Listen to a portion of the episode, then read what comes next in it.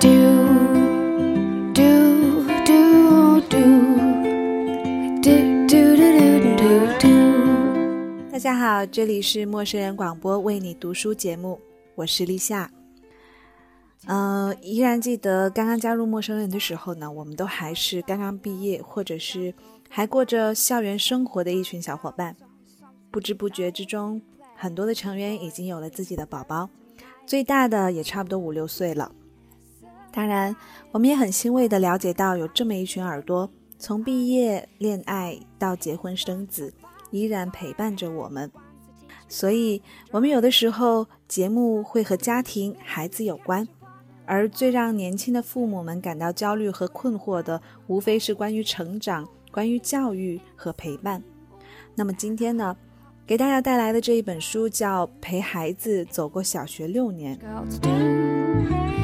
That's what teenage girls do. Do. 有心理专家认为，小学六年决定和影响了人生后面的六十年。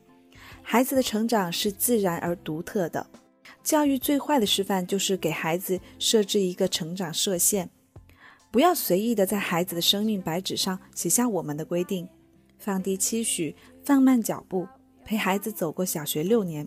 陪伴教育专家刘称莲用质朴而细腻的笔触，重温女儿小学成长的点点滴滴。以及这一些足迹如何让女儿铺就了通往北京大学的坚实台阶。当然了，我们也从来不会认为任何人的经历和经验是可以复制的。但是从一些书和文字当中，总能找到新的领悟。比如所谓的陪伴，是既陪伴孩子享受成功，更陪伴孩子面对失败，让孩子在跌倒的时候跌得有尊严，让孩子在坠入低谷的时候依然有勇气提灯前行。那么，在接下来的时间里，给大家带来这一本书的两篇段落。第一部分是在清晨等待在门口的小男孩。Sorry, that's how we ride. 从女儿和她周围身边的孩子们身上，我总能感觉到小学时期男女同学之间的交往非常正常，就好像孩子们所说的“某某同学和某某同学相爱了”，家长们真的没有必要紧张，这一种爱往往是昙花一现，很快就会过去。一个好朋友跟我说了他儿子小时候的故事，让人忍俊不禁。他儿子上小学五年级的时候，在一个周末的早晨，他早早起床，想把一家人换下来的衣服洗一下。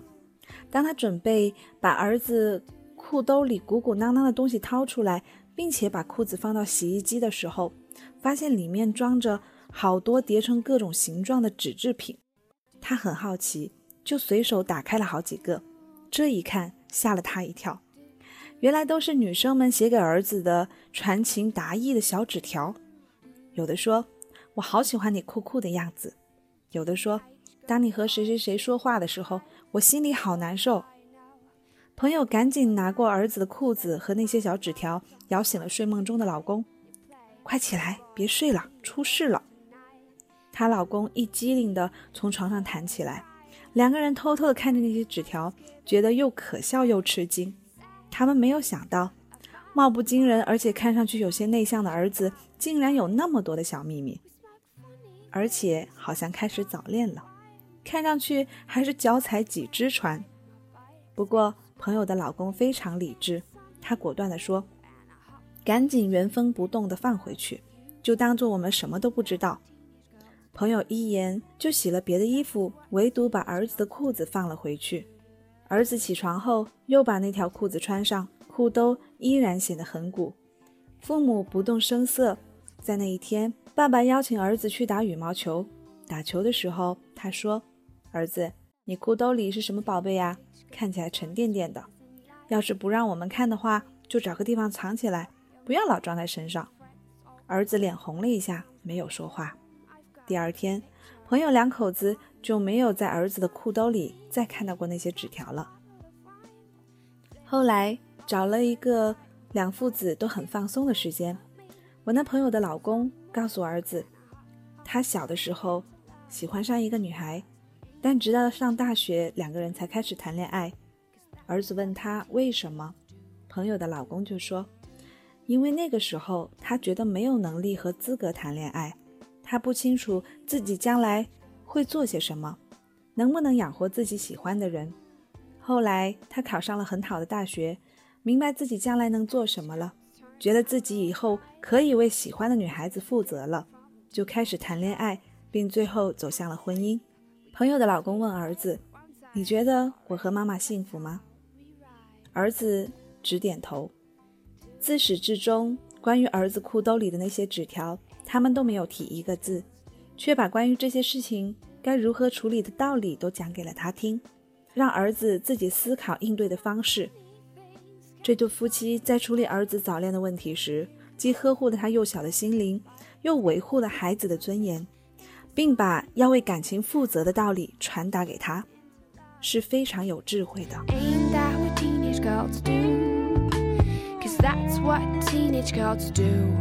在女儿六年级的那一个冬天，在一个寒冷的早上，也就是七点多吧，女儿正在吃早餐，我收拾了家里的垃圾，准备放到门外。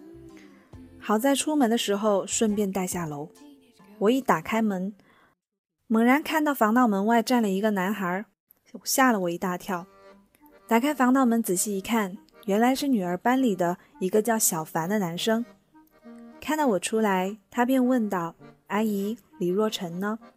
我告诉他女儿正在吃饭，并把她拉进屋，问他吃过饭了没有，是不是忘带了什么东西，让李若晨给他找。因为那个时候我家住的离学校很近。女儿班里的小同学忘记带红领巾或者什么东西，总爱来我家借，我就以为小凡也是。他说他吃过了，也不是来借东西的，而是特意来等女儿一起上学的。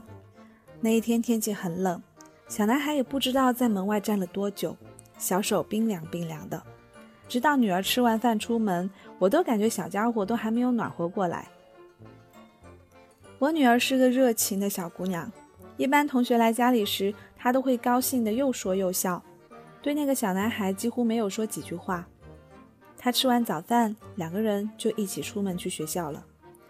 送他们出门后，我折回来，趴在窗户上往下看去，只见两个小家伙一前一后，女儿在前面快快的跑，小男孩在后面紧紧的追，可把我给乐坏了。我猜想，这两个人之间一定是闹了什么别扭。或者是不知道有什么故事。果然，后来女儿告诉我，那个小男孩在学校里每天都追着她说喜欢她，她一直躲着。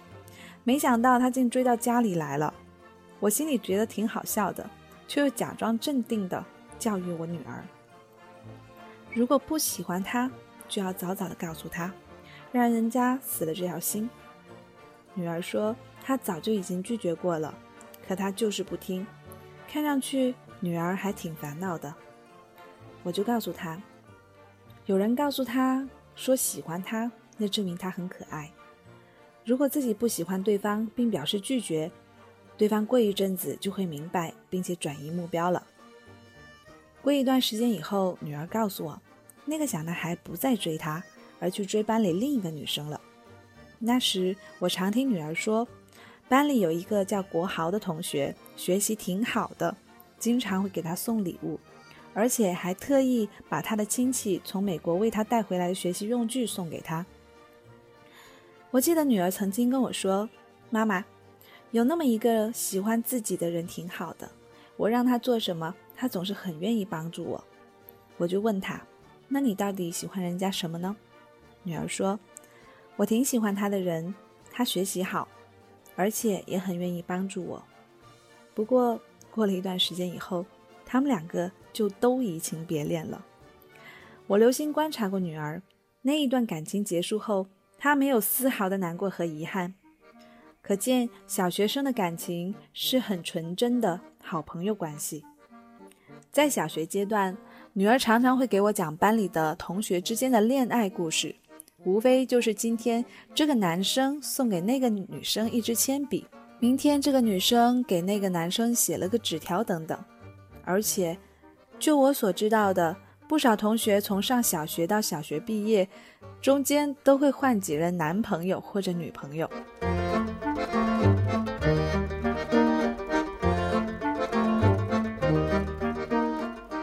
小学生随着年纪的增长，对一个人的评价也会发生改变，这也就是来回换朋友的原因。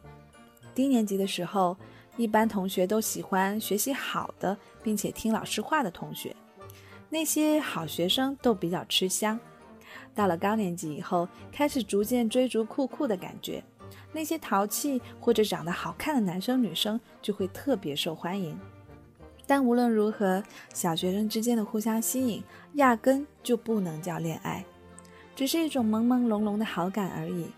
到了高年级，性别意识开始觉醒，孩子对异性开始有了一种好奇，因此开始渴望了解异性、接近异性。但是他们对于恋爱并不十分清楚，更多的时候，他们的行为是受到大众媒介的影响，从电视、电影。网络上学来的，大多数都是表面的模仿。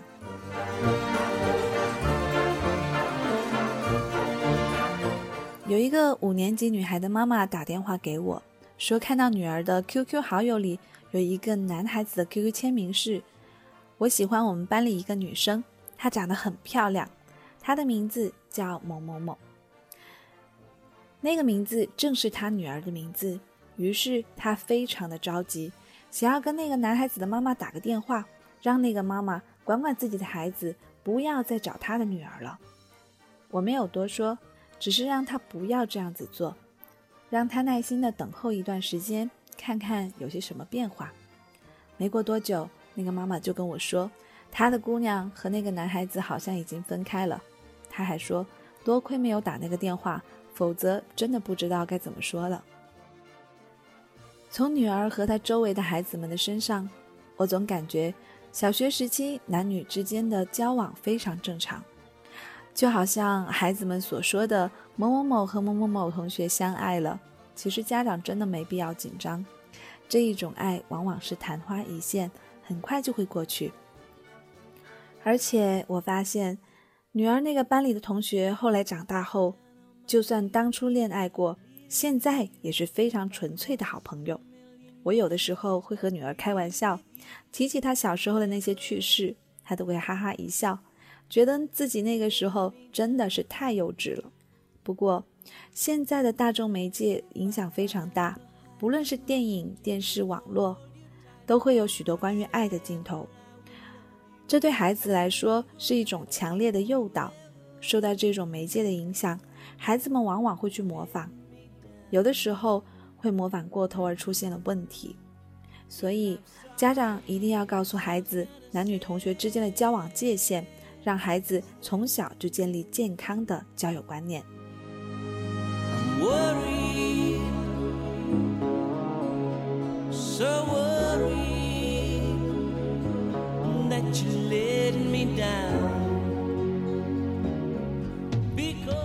第二部分要和大家分享的是。我家的游戏时间和家庭日，小学生还是顽童，应该让他们有玩的机会。毕竟处处留心皆是学问，走出课本，走出家门，孩子其实也是在学习，而且是在轻松的学习。在女儿上幼儿园的时候，吃过晚饭后，总是爸爸陪她玩，我来做家务。上了小学以后。因为有了学习的任务，就不能像幼儿园那样一吃完饭就开始玩，一吃完饭就开始玩。不过刚上小学那段时间，作业并不是很多，女儿也能很快的做完，所以我们就和她商量好，每天晚上写完作业都有一段游戏时间，时常根据她完成作业的情况而调整，可以是一个小时，也可以是半个小时。所谓游戏。就是在女儿完成作业以后，爸爸妈妈陪孩子玩互动的游戏。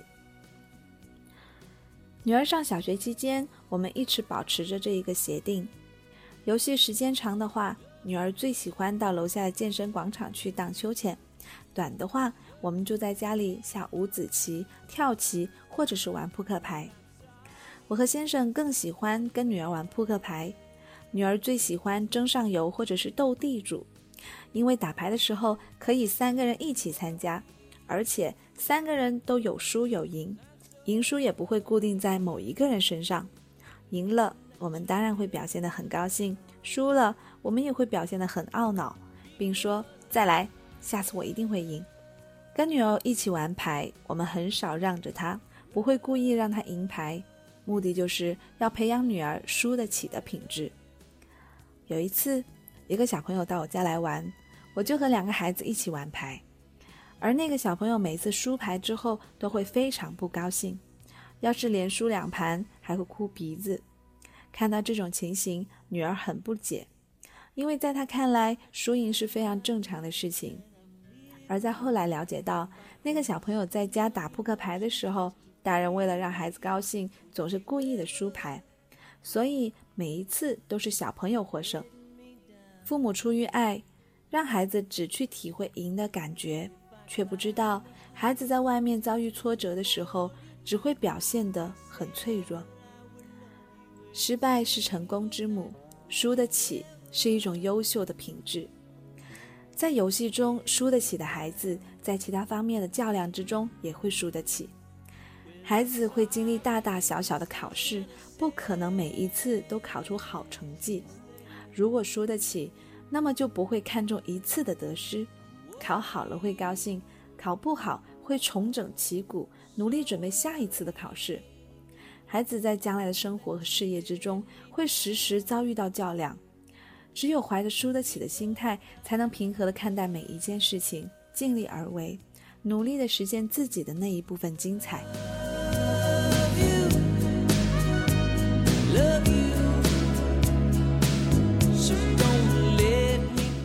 不要小看玩扑克牌，它还可以锻炼孩子解决冲突和与人协调的能力。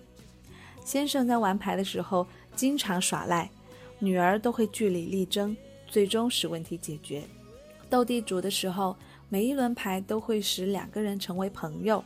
那么，如何观察谁是你的敌人，谁是你的朋友，或者是如何和你的朋友联手对付敌人？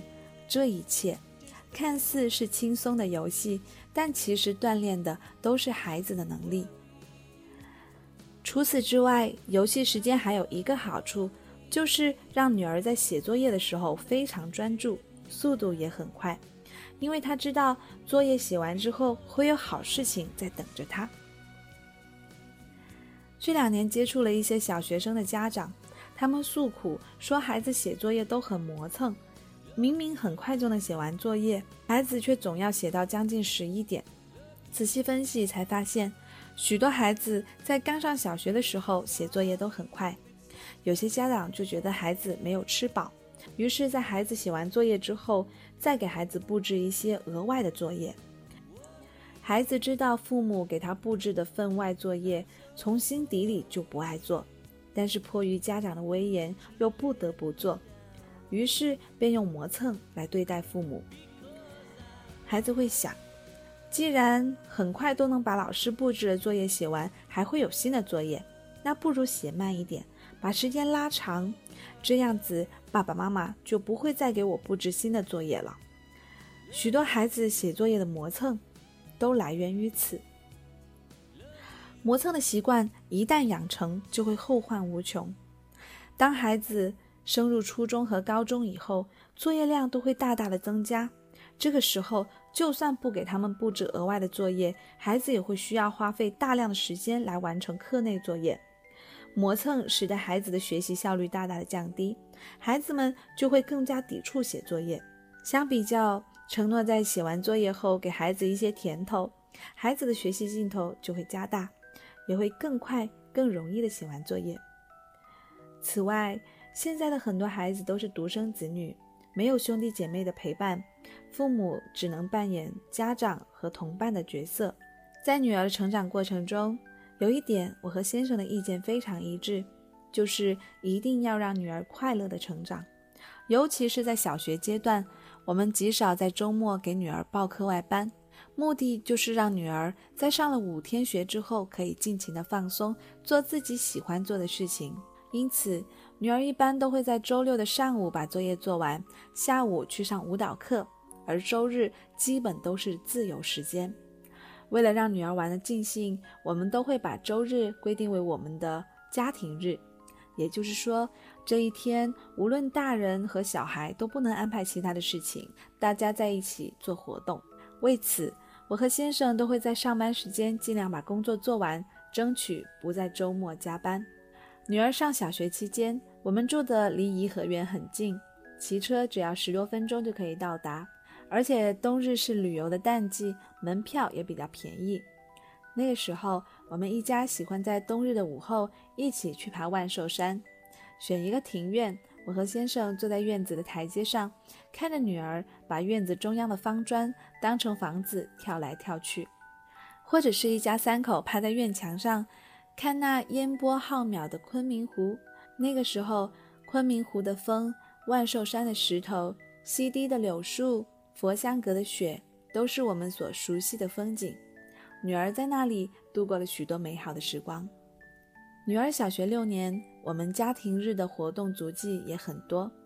家门口的圆明园，四季风光皆迷人的植物园，科技馆的琼木电影院，动物园的猴山旁，自然博物馆外的展窗外，高高耸立的凤凰岭上，无不留下我们的身影。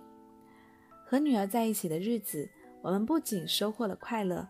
而且亲子关系非常融洽，我和先生也适时把我们的教育潜移默化地渗透到了女儿的内心，让女儿懂得了许多书本中没有的知识。女儿的每一个周末都很轻松，让很多的小朋友都非常羡慕。那个时候，我们家离学校近，放学总会有一些小朋友和女儿一起回家玩。有一次，我在厨房里做饭。就听到女儿和她的小朋友们这样子的对话，他们说：“李若晨真幸福。”是啊，我也好羡慕她。我知道他们所羡慕的幸福，正是周末不用去各种各样的课外补习班，可以到处跟着爸爸妈妈去玩。在家庭日，我们也经常让女儿约上她的好朋友一起去玩。但是很可惜的是，有很多的小朋友周末压根儿就没有放松的时间。总是被家长逼着赶场子，两天都排得满满的。有些孩子最后都熬不住了，就出现了各种各样的问题。有一次在外地讲课，听说一个孩子从小就被父母逼着学习各种特长，而且表现得非常优秀。然而到了小学四年级的时候，小孩患上了心肌炎，医生告知这孩子就是累的。孩子这一生都不能太劳心劳力了。小学生的功课未必会很重，但是周一到周五的时间都是被圈在学校里，孩子会觉得受到了约束。法定的两天周末本应该是还给孩子自由的休息时间，家长根本就没有权利剥夺。作为成人的家长，在工作了五天之后，都特别想放松一下，那更何况是这么小的孩子呢？而且。玩是孩子的天性，多多玩耍可以让孩子尽情的张扬个性，性格变得阳光开朗。多年的经历让我发现，很多的时候不是孩子没有时间玩，而是家长并不愿意在周末和孩子一起活动，因为这需要家长付出一定的时间和精力。既然我们为人父母，就有义务、有责任帮助孩子建立健全的人格。养育孩子就好像是种庄稼，在特定的成长阶段要给予特定的养分，才能够保证孩子健康的成长。在一些机会错失之后，就永远无法弥补了。因为孩子成长的每个敏感期稍纵即逝，而我和我的先生都很庆幸，抓住了孩子上小学的宝贵时间，陪伴孩子快乐的度过了小学六年。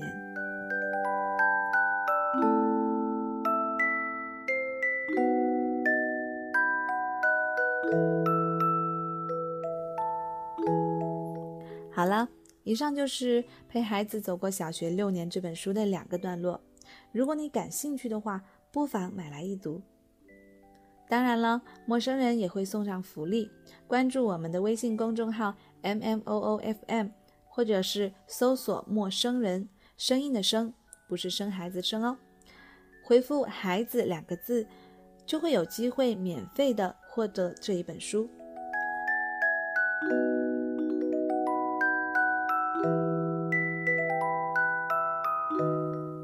我是立夏，这期节目就到这里了，我们下期再见。